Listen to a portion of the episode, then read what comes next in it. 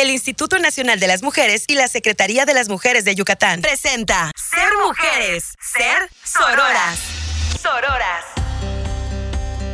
Un espacio hecho por mujeres para mujeres, donde impulsamos la igualdad, el conocimiento, la autonomía, el empoderamiento, la participación y nuestros derechos.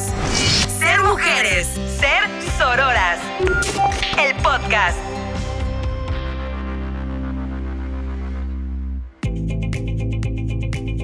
Hola, ¿qué tal? Les damos la bienvenida a Ser Mujeres, Ser Sororas, un nuevo espacio de la Secretaría de las Mujeres. Yo soy Jimena de los Santos, coordinadora del Centro de Documentación Felipa Pot, que pertenece a la Secretaría. Aquí estaremos platicando sobre temas de interés para las mujeres, sobre todo aquellos relacionados con la prevención y detección de las violencias, autonomía y empoderamiento. Nuestra idea es que este sea un espacio de diálogo y de intercambio de ideas para asociaciones civiles, colectivas y mujeres de distintos ámbitos. Queremos visibilizar sus historias, sensibilizar en temas diversos con un enfoque de género y promover el trabajo coordinado en pro de la eliminación de la violencia de género.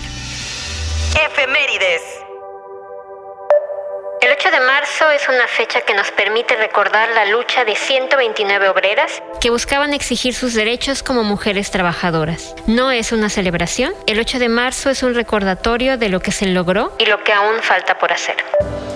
Fue un 8 de marzo de 1857 cuando las obreras textiles de la industria cotton de Nueva York convocaron a una gran manifestación para exigir sus derechos. Lamentablemente, en este movimiento fallecieron 129 mujeres trabajadoras. De esa fecha tuvieron que pasar 118 años hasta que en 1975 la Organización de las Naciones Unidas instauró el 8 de marzo como el Día Internacional de la Mujer, coincidiendo con el Año Internacional de la Mujer. Y esta esta fecha sirvió para conmemorar la lucha de esas 129 obreras. Este 2022, el tema del 8 de marzo, de acuerdo con la Organización de las Naciones Unidas, es la igualdad de género hoy para un mañana sostenible. Y con esto se busca reconocer la contribución de niñas y mujeres en todo el mundo para la construcción de un futuro más sostenible para todas las personas. El 5 de marzo conmemoramos el aniversario luctuoso de Mireya Prigo López, quien fue una de las primeras profesionales de la bibliotecología en Yucatán. Y el 11 de marzo, a partir de 2011, se instauró el Premio Rosario Castellanos a la trayectoria cultural de la mujer. Y recordemos que Rosario Castellanos es una increíble escritora mexicana, feminista, autora de múltiples géneros literarios como el teatro, la novela, el cuento, la poesía y el ensayo. Ser sororas.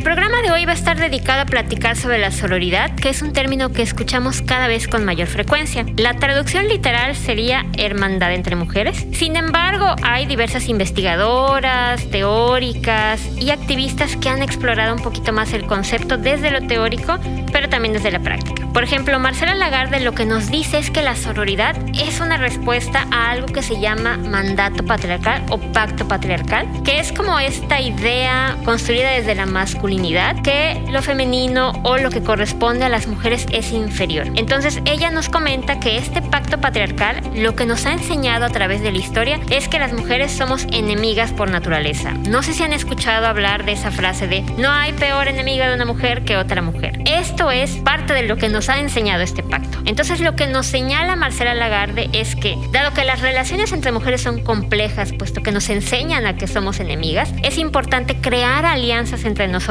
como una manera de resistirnos a estos conceptos erróneos. Es decir, que no por naturaleza somos enemigas, sino que hay formas en las que podemos construir relaciones más sanas entre nosotras que nos pueden ayudar también a conseguir nuestros derechos. Un poco la historia del movimiento feminista ha sido eso, la historia de mujeres que establecen alianzas para exigir sus derechos. Por otro lado, Bell Hooks, que falleció recientemente, nos comenta que para la sororidad es importante una autocrítica constante. Es decir, que nosotras como mujeres hagamos una revisión de los privilegios que tenemos y que en estas relaciones con otras mujeres no buscamos construir jerarquías, sino que lo hagamos desde horizontalidad, desde nosotras como iguales, pero a la vez con diferencias en lo que buscamos entre nosotras, pero que eso no nos hace enemigas. Ella nos dice que reproducir, por ejemplo, actitudes racistas o actitudes clasistas es una forma en la que no construimos sororidad. Es por ello que se dice que se requiere de un compromiso para poder ser sororas. Es una actividad compleja, pero que es accesible para todas. Charlando con... Y ahora para profundizar un poquito más en el tema de la sororidad, vamos a platicar con Milka Rodríguez. Ella es activista feminista, trabaja por los derechos de las mujeres y las infancias con perspectiva de género. Estudia la licenciatura en Ciencias del Comportamiento, ha participado en diferentes proyectos que apoyan a las mujeres en el estado de Yucatán y actualmente trabaja de forma independiente por medio de la Red de Acompañamiento Yucatán, una herramienta en contra del acoso callejero y la violencia machista. Milka, muchas gracias por acompañarnos en este primer programa de hoy. Vamos a estar platicando un poquito sobre la sororidad. En tus propias palabras, ¿qué es la sororidad? Es la solidaridad, la empatía y la complicidad entre mujeres, ya que vivimos pues en una sociedad y en una cultura en la que está normalizada la competencia entre mujeres. La sororidad es parte de romper esta competencia que puede existir entre las mujeres o esta eh, pues sí manera de, de relacionarnos que puede ser nociva para nosotras, para todas y es romper con esta estructura que nos enseñan este, pues a relacionarnos y pues es más que nada solidarizarnos con otras mujeres, eso no significa que pues amemos con toda nuestra alma a las mujeres de nuestro alrededor. Sin embargo, es tener esta empatía y solidaridad entre nosotras. De acuerdo. Oye, ya lo mencionaste hace un poquito, pero me gustaría que profundizaras. ¿Por qué es importante la sororidad? Porque cultura patriarcal en la cual, digamos que la estructura social, la estructura patriarcal, se aprovecha eh, de esta vulnerabilidad que existe entre las mujeres a las que nos enfrentamos eh, a discriminación, nos enfrentamos a comportamientos machistas, nos enfrentamos a la violencia física y psicológica. Digamos que estamos en desigualdad e inequidad ante eh, los hombres y estamos en una estructura social en donde estamos eh, prácticamente nos tienen como en una dominación. Entonces la sororidad es anteponernos y resistir ante esta estructura en la cual podemos lograr emanciparnos, tener una actitud de eh, emancipar, o sea, lograr emanciparnos por medio de estas, este, pues sí, maneras de relacionarnos, ¿no? De alguna manera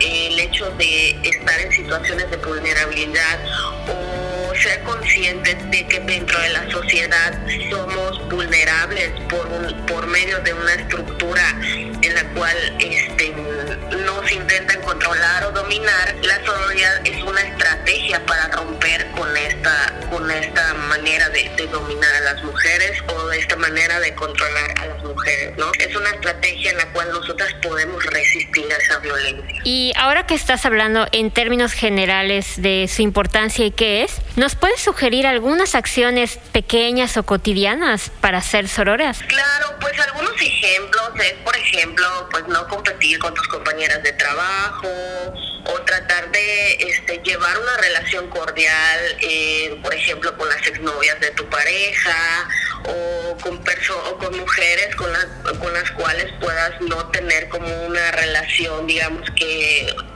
súper, súper cercana o, mujeres que, que aprenden a, o, bueno, todas aprendemos a reproducir machismo dentro de esta sociedad. Sin embargo, em, podemos desaprender estos, estas actitudes, estos comportamientos, estas creencias y este pues se puede hacer de muchas formas, ¿no? Em, eh, solidarizarte con tus compañeras de trabajo, solidarizarte con la nueva pareja de tu expareja, este, con tus compañeras de la escuela. Eso no significa que todo el tiempo como que estés apoyando al 100% a todas las mujeres a tu alrededor, pero al menos yo sí digo un, algo que podemos hacer es incluso estar en una actitud de no violentar a la de al lado, de no dañar a la de al lado, al contrario, eh, estar en una actitud de construir, este, y puede ser pues de muchísimas formas. Y pensando en este chequeo que es importante como hacer para identificar si estamos siendo sororas, ¿qué tipo de acciones hacen que una no sea sorora? Pues por ejemplo mal de otras mujeres, cuando estamos en una actitud entre competencia entre mujeres, cuando queremos dañar eh, a mujeres, por ejemplo, en el trabajo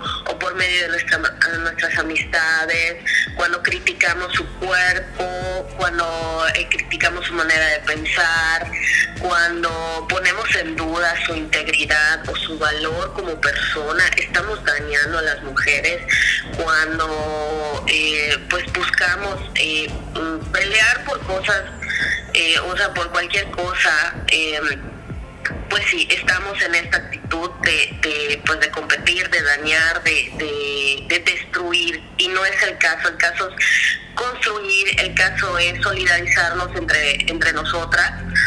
Este, y bueno, esos son, son algunos ejemplos en los cuales, eh, pues sí, aprendemos a relacionarnos de manera nociva entre mujeres, pero es algo que se puede desaprender se puede desaprender de muchas formas y pues una de esas formas pues es con la sororidad. Este, y bueno, esos son, son algunos ejemplos en los cuales eh, pues sí aprendemos a relacionarnos de manera nociva entre mujeres, pero es algo que se puede desaprender, se puede desaprender de muchas formas y pues una de esas formas pues es con la sororidad. Bueno, yo he notado que es muy frecuente cuando se habla de sororidad. ¿Cómo se puede ser sorora con mujeres que te han lastimado? Bueno, pues de hecho ser soror, o sea, dentro de la sororidad existen los límites y eso es muy importante y también existe el autocuidado. Esto quiere decir que cuando nos relacionamos con mujeres que nos han dañado muchísimo o con esta, están con esta intención o, con esta manera pues de dañarnos, em, creo que ahí lo importante, o sea, sí es importante ser sorora, pero también es importante los límites. Si nosotras hacemos de todo por establecer una relación lo más sana posible con alguna mujer y pues las relaciones son de dos y la mujer no, o sea, nuestra compañera, nuestra amiga o, algún familiar que sea mujer y pues no está con esa misma actitud y está con esta actitud de dañar o de pues pues sí, de, de tener, pues reproducir estas, estas actitudes hacia mujeres, pues lo mejor es poner límites, es alejarnos, es este pues sí, aprender a, comunicarnos de manera asertiva con la persona para poner estos límites. Esto no quiere decir que dejemos de ser sororas, sino que también estamos priorizando nuestro autocuidado que no todas las mujeres pues estamos en el mismo proceso eh, de aprender a ser sororas, porque la sororidad se aprende, eh, no es algo como, o sea, principalmente si nacemos en una cultura patriarcal, en una cultura machista, aprendemos a no ser sororas, ¿no? Y el hecho cuando empezamos a conocer la sororidad, pues este, digamos que empezamos a desaprender eh, pues de estas eh, actitudes dañinas hacia otras mujeres. Y no todas las mujeres están en el mismo proceso de aprendizaje. Algunas mujeres pues siguen reproduciendo machismo siguen reproduciendo estas actitudes dañinas. Y lo mejor que podemos hacer es poner límites es alejarnos es tal vez ya no estar en tanto contacto con esta persona. Y eso no significa pues que no estamos siendo sororas sino que también estamos priorizando nuestra cuidado, nuestra salud mental. Y en la medida de lo posible solidarizarnos con otras mujeres. Si vemos que eso no es posible con, con, la, con la compañera, con la amiga, con la hermana, pues también tenemos derecho nosotras mismas pues, a, alejarnos y a poner nuestros propios límites. Otra cuestión que se ha hecho muy frecuente es el hecho de que aparezcan hombres diciendo que son sororos. ¿Tú consideras que los hombres pueden ser sororos? Mm,